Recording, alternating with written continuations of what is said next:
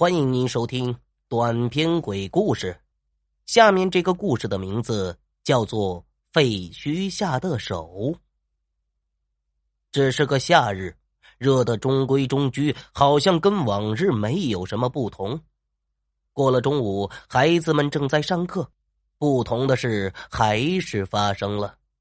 突然，整个村子触电般的剧烈抖动，房屋里噼里啪啦的垮了下来。山上的大小石块混合着泥土倾泻而下，瞬间将大半个小镇吞噬。逃出来的人一个劲儿的疯狂跑，大呼小叫。坍塌的废墟里到处都是呼救呻吟声，整个大地在颤栗，在抽搐，在哭泣，在流血。短短分把多钟，一个秀美的村庄就成了人间地狱。救援队伍翻山越岭来了，救援器械来了，救援物资来了，在遍地废墟中，人们不分昼夜，争分夺秒，忍饥挨饿，紧张施救。一个个伤者被救出来了，一个个死者被抬走了。人们惊喜中悲伤，在悲伤中惊喜，心儿起起落落，轻轻重重。被一只无形的手紧紧的揪住，时间一天天过去，许多人还埋在地下，人们的心越揪越紧，越揪越疼。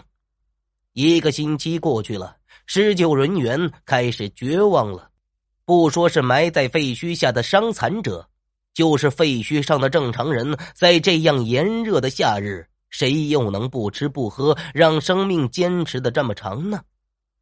人们还是没有放弃，只要有一线希望，就要做百倍的努力。一所小学废墟上，搜救犬在那里嗅着嗅着就不动了。施救人员急急的拿来生命探测仪，一测试，发现下面四五米处还有心脏搏动。人们可以不相信自己的大脑，不相信自己的眼睛，甚至可以怀疑科学的误差。但绝不敢怀疑生命的奇迹。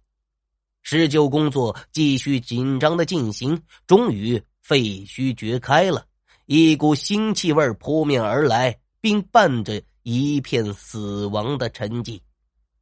下面果真有人，一个女人，三个小孩小孩两个小点，一个大点，四个人下半身都被压着。三个孩子躺在一边，与女人对着，都不能动弹，不能言语，满脸的血污，不知死活。女人趴在地上，双眼紧闭，嘴唇干裂，脸色惨白。她的双手艰难的举着，分别抚摸着两个小孩的脸。仔细一看，那两只手又不在脸上，而是分别伸进两个小孩的嘴里。施救人员把那两只手拨开，竟然发现每只手都断了中指，鲜血淋漓。原来两个小孩一直含着女人的中指，吮着血液，滋润着饥渴的喉咙，就像含着妈妈的奶头，吸着妈妈的乳汁，听着小曲儿安然入睡。旁边的那个大小孩也同样吸着，不过那是他自己的中指。定睛一看，女人旁边躺着三节手指，两粗一小，血肉模糊，触目惊心，就像三枚红色惊叹号。这一刻，时间定格了，世界静止了，四肢麻木了，感情凝固了。很快，那三根手指又像三把尖刀，一起刺向施救者的心里，不住痉挛，不住淌血。这时，天空下起了雨，淅淅沥沥淋在人们的脸上，分不清哪里是雨水，哪里是泪滴。经指认，这个女人是这所小学的陈老师，而那三个小孩都是学生。再经指认，那两个小小孩读一年级，那个大小孩读三年级。经进一步指认。那个大小孩是陈老师的儿子，是他唯一的孩子。经抢救，两个小小孩总算脱险，而陈老师带着儿子却永远的走了。